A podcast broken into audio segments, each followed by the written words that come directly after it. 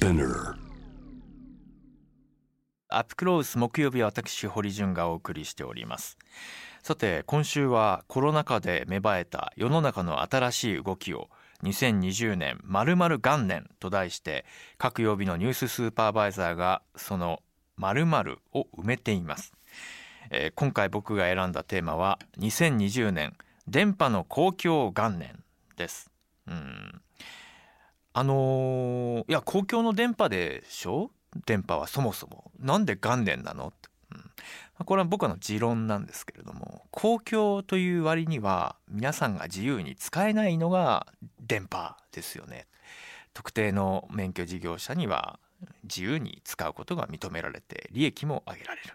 ところが皆さんがひとたび電波を使ってつまりまあ電波を使ったマスメディアを使って発信をしたいと思うとそこにはいろいろなこう精査が入り、えーあくまでもテレビ局ラジオ局などが選んだものがそこに乗っかっていくっていうのは公共なんでしょうかという思いがありましてまあこういうことをパブリックアクセスといってまあ欧米などではアクセス権まあ、人権の一つとして電波を自由に使える権利を保障しましょうということがこれまで議論し実践されてきました。あのコロナで本当に多様なニーズがあることが身に染みて分かりましたし私たちが全てのそうした社会問題に対応できるほどの、えー力もまだまだ足りないなと思っていました。ですからコロナを経験した今こそ電波を公共化しっかり進めて皆さんが電波を使ってご自身が伝えるべきだというニュースを発信するそういう仕組みを作りたいと改めて感じているんです。ですから今日はあー世間に対して訴えたい伝えたいニュースがあるリスナーの皆さんのお声を届けましょう。そしてお聞きいただいた訴えに対してこういう方法で解決したらいいのではないでしょうかとかこんな情報があるよといった建設的なメッセージをリスナーの皆さんぜひ番組宛にリアルタイムで送ってください。ツイッターも見てます。ハッシュタグ JWAVE ハッシュタグジャムザワールドあります。で、えーメールもございますのでぜひお待ちください。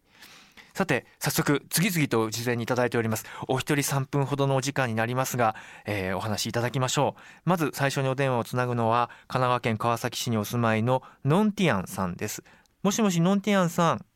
こんばんは。こんばんはよろしくお願いしますよろしくお願いいたします。あの事前に、えーメールメッセージいただいておりまして、えーノンティアンさんは新型コロナウイルスのワクチンの接種順位について訴えたいことがあるということです。あの実を言うとがんの闘病をしているお子さんを持つ親として伝えたいことがあると事前にいただきました。どんなで、訴えでしょうか？教えてください。あの私の子供はもうがんの闘病を始めてから3年以上になるんですけれども、まあ、あの今回あのコロナうんウイルスの、まあ、感染拡大によってですね、まあ、いろいろとあの、まあ、心配事が増えましてえであのやっぱり今一番心配しているのがあの、まあ、息子本人にうつしてしまう心配と、うん。あと、まあ、その菌をも病棟に持ち込んだ時のはい。あのそれがどんなことにつながるのかっていうのをいつもあの危機感を持ってねあの、うん過ごしているんですね。であの来年からそのコロナウイルスのワクチンの接種が始まるというニュースを聞いてあの大まかな優先順位というのがあの報道でも耳にしたりするんですが、うん。まああのまあ、医療従事者の方ですとか、ええ。あの高齢者の方うんあのあとまあ基礎疾患のある方っていうお話がある中で、はい。まあ、その抗がん剤にの治療をするうん。人間っていうのは、あのどうしても免疫力がつかない関係で、うん。そのウイルスのワクチン接種をしてもあの抗体がつかないっていうことを聞いてまして、えそうすると本人が接種できないんですね。えうん。そうするとあのやはり本人が打てなくなると、まあ、家族からうん。うつるリスクというのがどうしても高くなってくるので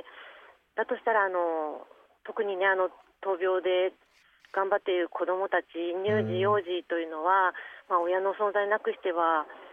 多分あの闘病生活というのは乗り越えられないと思うのでえどうにかその家族のその優先っていうのを考えていただけないかなというふうに日々思っております。ありがとうございます。確かにあの、医療情報でもいろいろ調べてみると、まあ、いわゆるこうワクチンというものはその免疫力が落ちている状態だとなかなか十分に抗体ができないということで、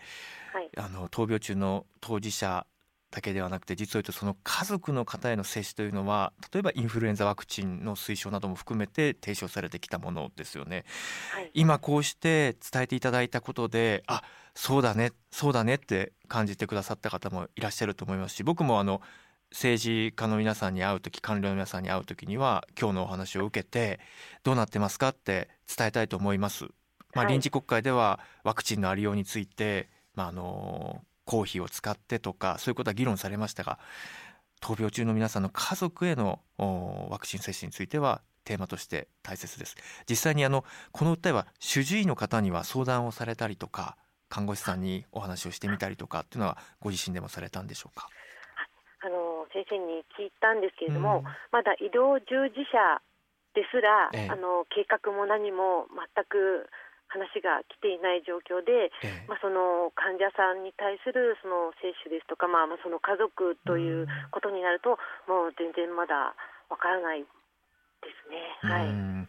確かに、まあ、初めて経験することばかりですからねでもこうしてあの声を上げてくださったことで同じ境遇にある皆さんがそうなんですよっておそらく思っていただいてるんじゃないかなと思います。ありがとうございます。ちょっとあの今ラジオのリスナーの皆さんにもあの共感そしてまあ解決策ご提案とかあればということで呼びかけていますのでこの後の放送の中でもし入ってきたらお伝えしたいと思います、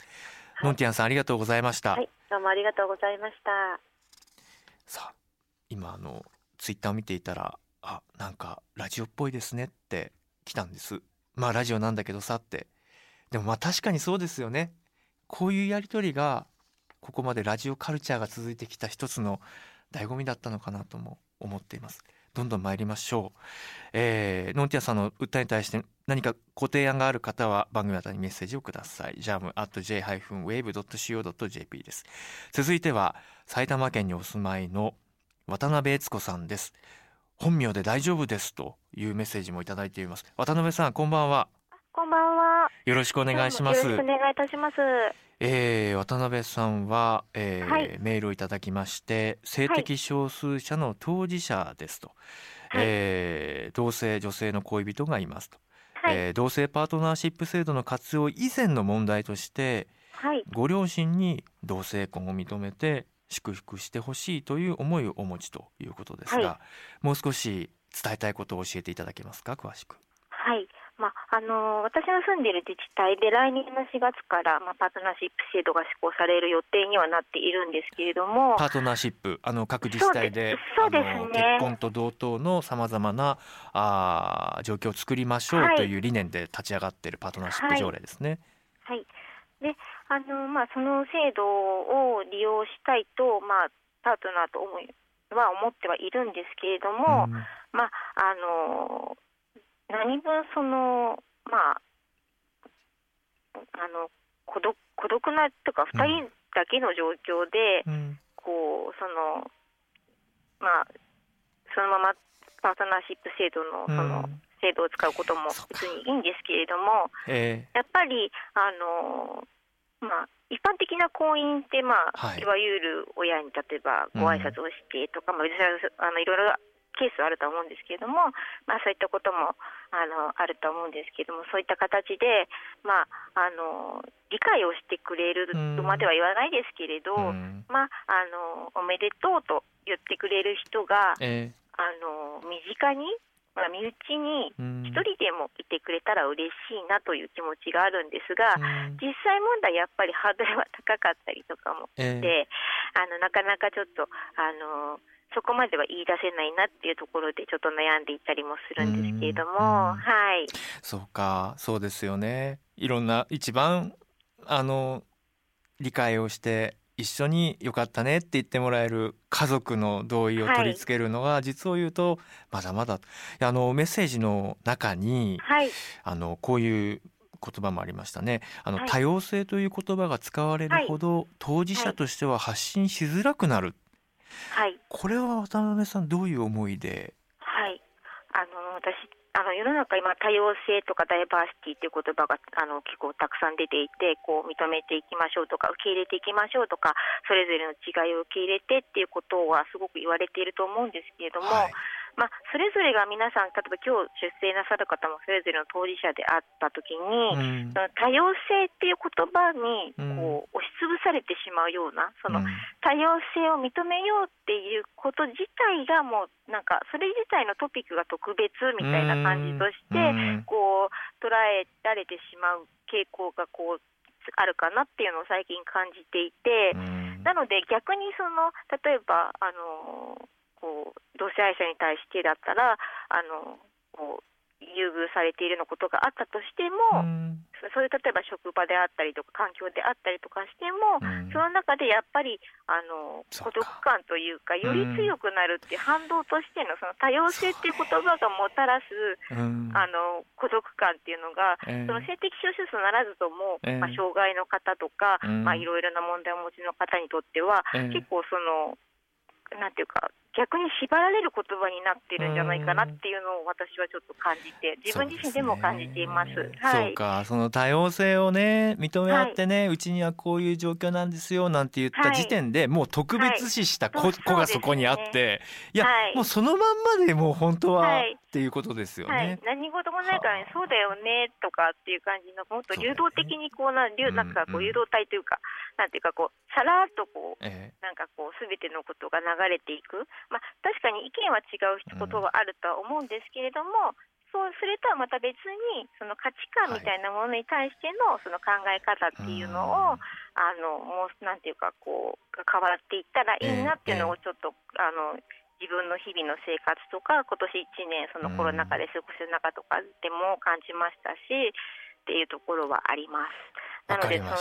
はい、なので多様性っていう言葉が持っているそのすごくいい面も私は感じてはきてるんですけど、はい、一方でやっぱりもうもう一歩踏み込むとちょっと考える時が来てるのかなと思いました。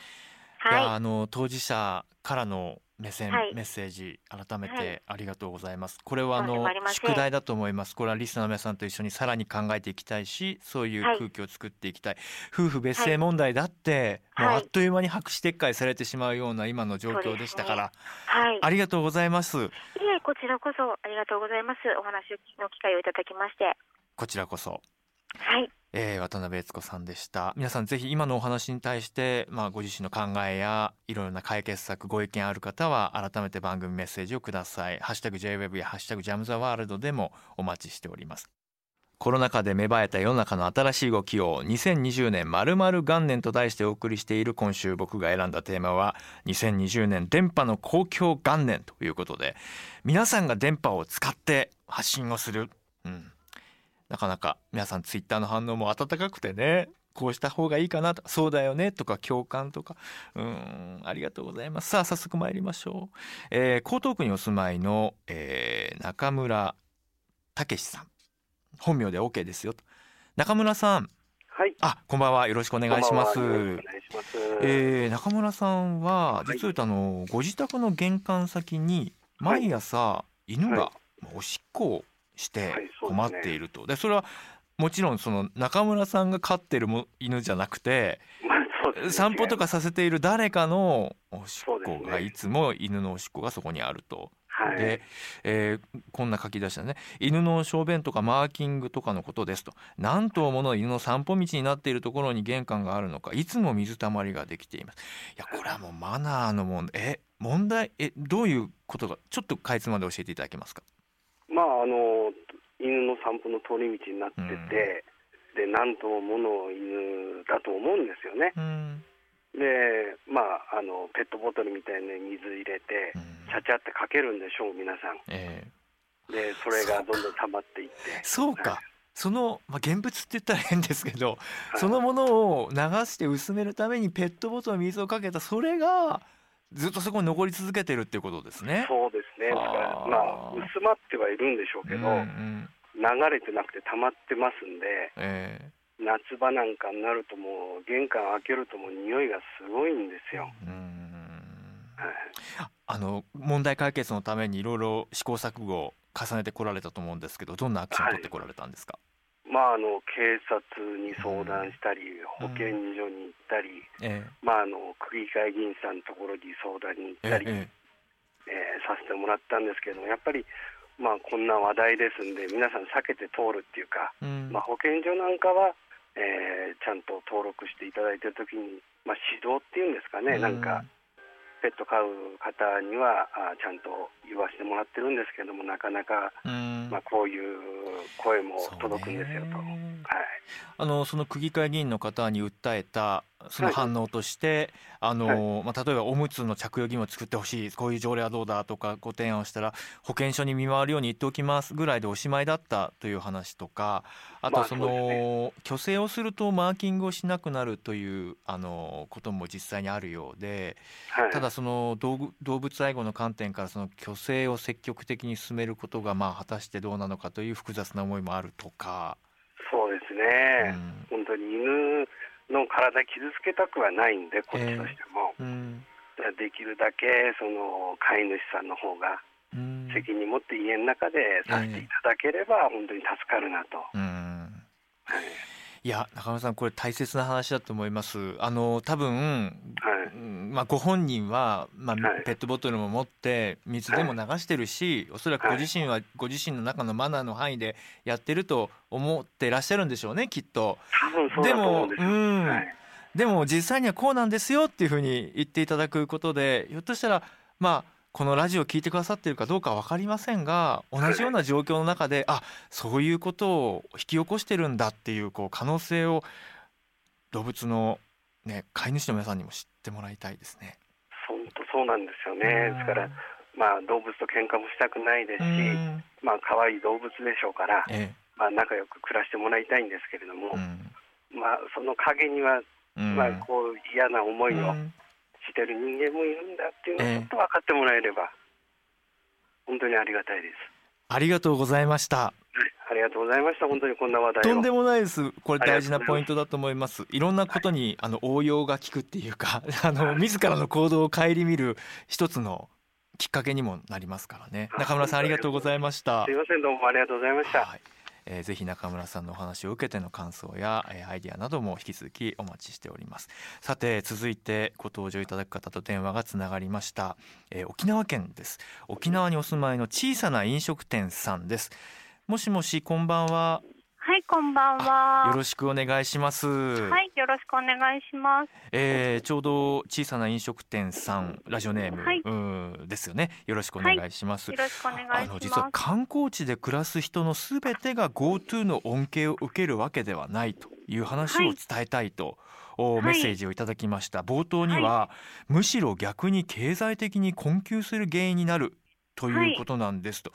これはなかなかちょっと、えどういうことだろうと思いました。教えていただけますか、はいそうなんです。あのテレビとかですねあのよく観光地のインタビューなんか見てますと、うんうん、お土産屋さんですとか飲食店さんが GoTo なくなっちゃって困るあの GoTo が始まるとあの潤うので助かるっていうようなコメントなさってるんですけど、うんうん、あの私あの沖縄で小さな飲食店やってまして、えー、あの沖縄県っていうのは県民が外食好きなので、うん、あの結構もちろんあの観光地とはいえ人が暮らす土地ですからあの観光客相手ばかりの飲食店じゃなくて、県民の方がメインの飲食店っていうのもたくさん存在するんですね。でそうしますとあの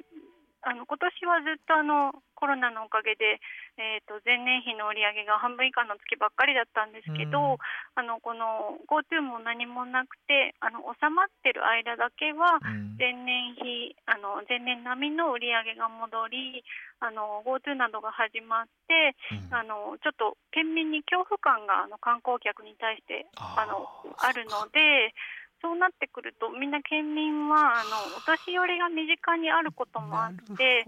外食に行かなくなるんです。ええ、あので外食だけじゃなくて、うん、あのマッサージとかリラクゼーションなんかもあの、ええ、個人でやってる方多いんですけどああいったお店なんかもあのすごく観光客ではない、え、あの相手ではないお店がガクンと客足が減ってしまうっていうのがあって。はい、あの分かりやすくこう、GoTo が始まるとあの来なくなるっていう店もとっても多いんです。あとですね、あのあの沖縄はこう自分の家とか、ええ、あの小さな別荘みたいのを貸し出して、え、あのゲストハウスをやってる方もいっぱいいるんですけど、そういった方はあの GoTo で高級ホテルがね、はい、安くなっちゃうと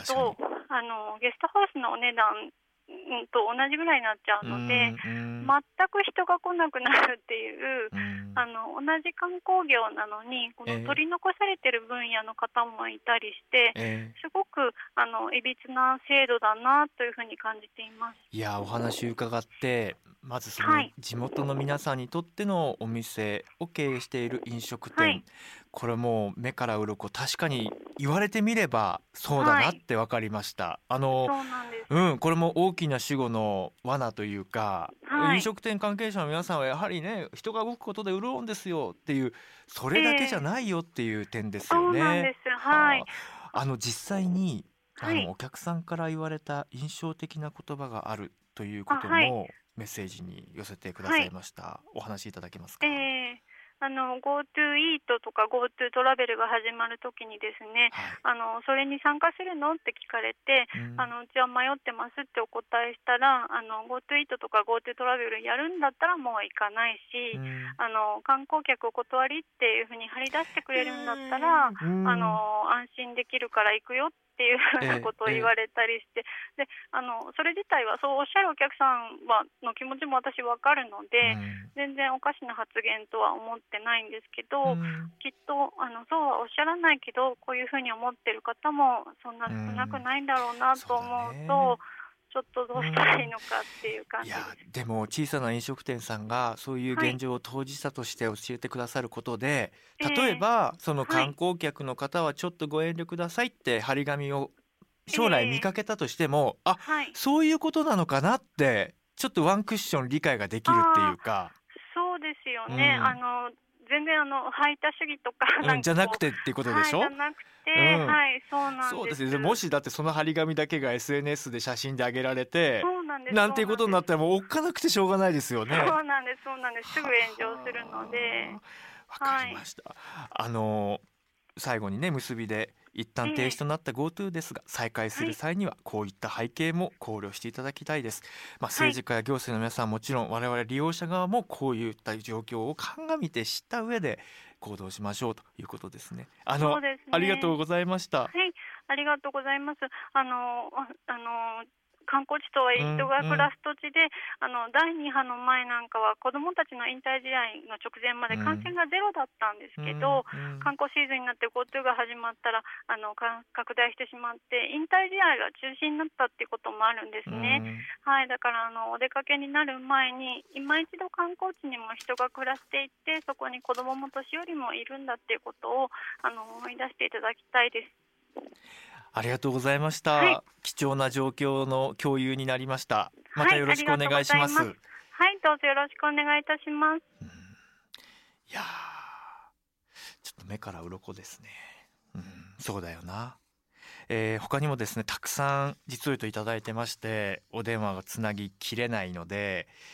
今、まあ、さっきあの副長にいるみんなや隣にいる放送作家の北村さんとかともお話をしたんですけどこれはあの定期的にやるべきですね。ということでちょっとあのコメントでの紹介になるんですけれども、えー、例えばラジオネームあずささん、えー、私は柔軟剤や合成洗剤などの香りの量香料に反応して咳や頭痛といった症状が出てしまいます、えー、調べてみると化学物質過敏症というものだと分かりました。私は小学校で仕事をしていますが学校の教室はその匂いが充満しています。あバスや電車に乗っても映画を見に行っても講座を聞きに行ってもどこに行っても匂いに悩まされてしまうんですと。だんだんと空気を吸うのが怖くなり辛い思いをしていますということです。ぜひ皆さんもしこうした方がいいかなこういう方法があるよねということがあれば、えー、あずさんに向けてぜひメッセージをお寄せください。堀潤です。はい。電波の公共元年。いかがだったでしょうか？いや本当にあのリスナーの方からのあなんかラジオみたい。いやラジオかって。そうですよね。僕はまあこう、まあ、ラジオの魅力っていうのはやっぱりこうやってリスナーの皆さん一人一人とこうインタラクティブにというかねつながってますよっていう、うん、自分たちの声をやっぱりこう出せる場所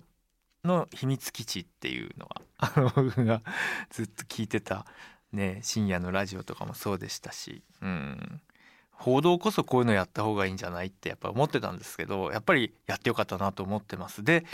早速リスナーの皆さんからもいろいろこう感想やあの提案とかアイディアとか情報とかあの来てまして生放送時の最中には紹介できなかったものスピナーで紹介していきますね、えー、ワクチン接種の話ありましたね。えー、がんで闘病中の息子さんに対してお母様がご出演いただきました、えー、長崎県佐世保市から聞いています。30代の男性です。同居する高齢の母が血液のがんにより抗がん剤治療中で同じような悩みを持ってました。皆さん立場は異なりますがさまざまな悩みを抱える当事者の声を拾ってくれたことが嬉しかったです。ありがとうございます。えー、ラジオネームかずくんさん、えー、同性婚の問題についてですね、えー、僕はゲイです。同性婚ができるようになれば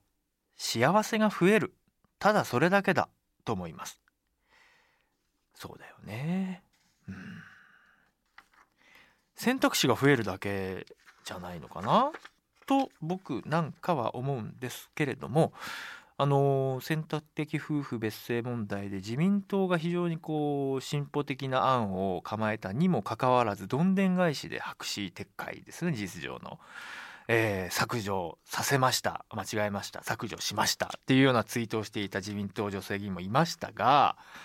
うん、僕がいろいろこう聞いたところによるとあの野党の議員からだったんですけどね、うん、非常にこう保守の大物の政治家が誰がこれに賛同しているか記録を取っておくようにって言ったらしいんですね。うん、でそれで一気にまああっとこう震え上がった議員がいたようですね。うん、まあと野党の議員が言っていたという話の中止まりなんですが、えー、そしてあの犬のねあの散歩中のおしっこの処理のことについて、えー、もことろさん。我が家にも犬がいますが飼い犬同士でも意識の違いで困惑を感じることがありとても大切な声だと感じました。うんちについては黄色いチョークでマークをする運動があり自治体でチョークを配っている場所もあります、うん、なるほど。そして光さん、えー、沖縄の地元の飲食店を経営されている方の声を受けてですね、えー、観光客をお断りに関する張り紙などはやはり炎上していましたよね。でも飲食店側にもしっかりとした理由があるんですよね。またバイアスが一つなくなりましたこれはね大事だと思います。やっぱり思い込みとかどうせこうなんでしょとかこうに違いないとかやっぱりこれまでの自分の固定観念の中で判断してしまうとその向こう側に起きているこう事実が途端に見えなくなってしまう。これがあのレッテルとかイメージ観念固定観念の怖いところ、まあ、だからこそ小さい主語でって普段言ってたんですけど今日もそれ実感しましたね。飲食店はとか観光業はじゃあ見誤ってしまう現場があるんだということを貴重な証言いただきました。ちょっと変わりますよね。これ聞いている人たち私も含めて、うん、どうしてかな？どうしてこの張り紙になったのかな？とか、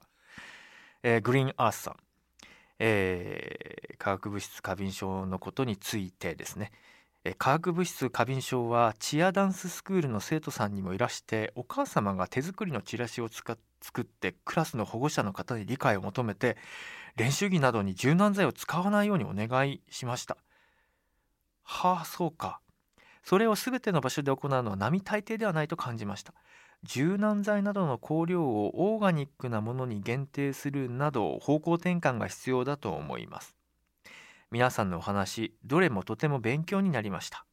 ちょっと AM っぽいですがよりラジオやジャム・ザ・ワールドが身近に感じられてとてもいい放送でした。ぜひ定期的にお願いいたします。うん。そうか。今 AM ってね FM になったんだよね。AM 的なカルチャーの話だと思うんですけどいや確かに共感します。もう波関係なくてやっぱりうん。当事者が語るパワーって皆さんにも実感いただけたんじゃないでしょうか。最初僕が NHK 辞めて市民メディア立ち上げますって言った時に結構同業の先輩方からあの批判を受けましてそんな素人にニュースが触れるのかみたいな。違いますと。みんな当事者なんですと。うん。アマとか素人とか決めてるのは上から目線で。そんなのジャーナリストとしてどうなんですか？とか言いたかったけど 当時なんとなくゴニョゴニョゴニョって言って悔しいと思ってましたけどねまあこういうことですよね本当うん皆さんが何かの当事者なんでその当事者のたくさんの声がここメディアに集まってきて公共の場として機能すればと願ってやみません。えー、今日やってみてまた次なる課題であったりとかアイデアも浮かんだのでまたバージョンアップしてみんなで取り組んでいきたいと思っております。堀でした。